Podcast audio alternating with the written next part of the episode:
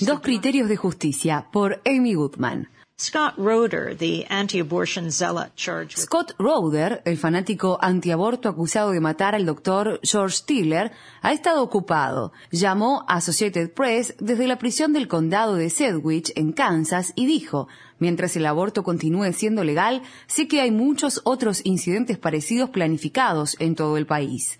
Roeder está acusado de homicidio en primer grado y de agresión agravada y está previsto que comparezca ante el juez el 28 de julio. AP recientemente informó que Roeder ha defendido desde su celda en la prisión la idea de que matar a personas que practican abortos está justificado. Según el informe, el reverendo Donald Speech del Ejército de Dios concede en Virginia, envió a Roeder siete panfletos que apoyan la acción defensiva o el homicidio de trabajadores de clínicas de abortos. La página de inicio de la web del militante Ejército de Dios que conduce Spitz considera a Roeder como un héroe estadounidense y proclama George Tiller normalmente asesinaba de 10 a 30 niños al día hasta que fue detenido por Scott Roeder. El sitio web, que contiene citas bíblicas que sugieren que matar está justificado, publica artículos escritos por Paul Hill que mató al doctor John Britton y a su escolta de seguridad en Pensacola, Florida, y también artículos de Eric Rudolph, que hizo estallar una bomba en una clínica de salud de mujeres en Birmingham, Alabama, matando al guardia de seguridad part-time de la clínica. on Spitz's website. Rudolph continues to write about it. En el sitio web de Spitz, Rudolph continúa escribiendo sobre el aborto. Creo que la fuerza mortal está de hecho justificada en el intento de detener los abortos. Juxtapose Roeder's advocacy from jail to the conditions of Comparemos la defensa que Roeder hace desde la cárcel con las condiciones de detención de Fahad Hashmi. Hashmi is a U.S. citizen who grew up in Queens, New York, and went to Hashmi es un ciudadano estadounidense que se crió en Queens, Nueva York, y fue a la Universidad de Brooklyn. Luego se graduó en Gran Bretaña y fue arrestado allí en 2006 por supuestamente haber permitido a un conocido que se quedara con él durante dos semanas. Este conocido, Junai Babar, presuntamente guardó en el apartamento de Hashmi un bolso que contenía ponchos y medias que Babar luego envió a un agente de Al Qaeda. Babar fue arrestado y accedió a cooperar con las autoridades a cambio de indulgencia.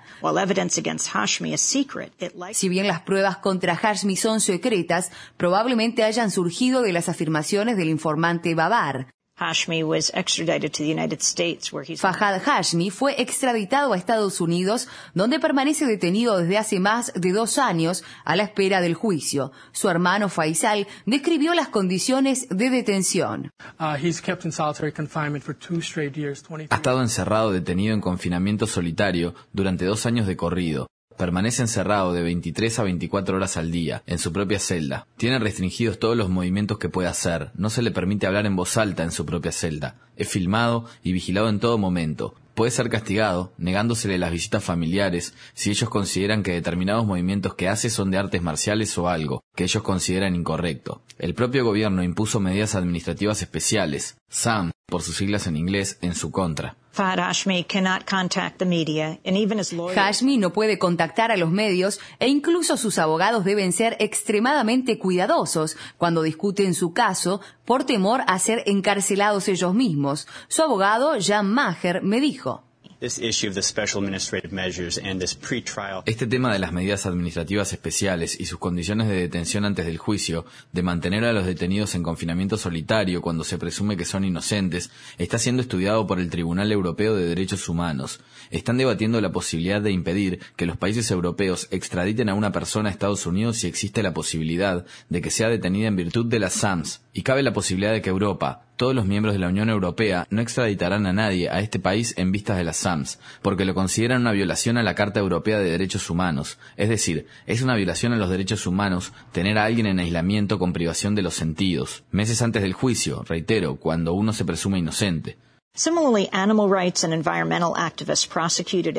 De modo similar, ambientalistas y activistas por los derechos animales, procesados como ecoterroristas, fueron enviados a las nuevas Unidades de Manejo de Comunicación, CMU por sus siglas en inglés, de la Dirección Federal de Cárceles. Andrew Stepanian fue recientemente liberado y describió las CMU donde estuvo detenido.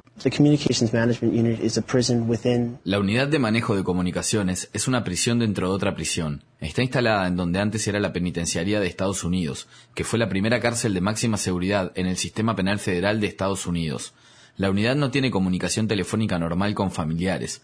La unidad no tiene visitas normales, como poder comunicarse con sus familiares o abrazarlos. Estas visitas normales son negadas. Es preciso concertar una cita para hacer una llamada telefónica a la semana, y eso debe hacerse con la supervisión de un traductor, un monitor en vivo y alguien de Washington, D.C. Andrew Stepanian observed that up to 70% Stepanian observó que hasta el 70% de los prisioneros de las CMUs son musulmanes. De ese hecho proviene el apodo de las CMU, Pequeño Guantánamo. Al igual que con Hashmi, parece que el gobierno de Estados Unidos pretende quitarle a los sospechosos de terrorismo el derecho al debido proceso y el acceso a los medios, ya sea en Guantánamo o en las nuevas unidades carcelarias de acceso restringido, las CMUs. La Unión Estadounidense por las Libertades Civiles, ACLU por sus siglas en inglés, está demandando al fiscal general de Estados Unidos, Eric Holder, y a la Dirección de Cárceles por las CMUs.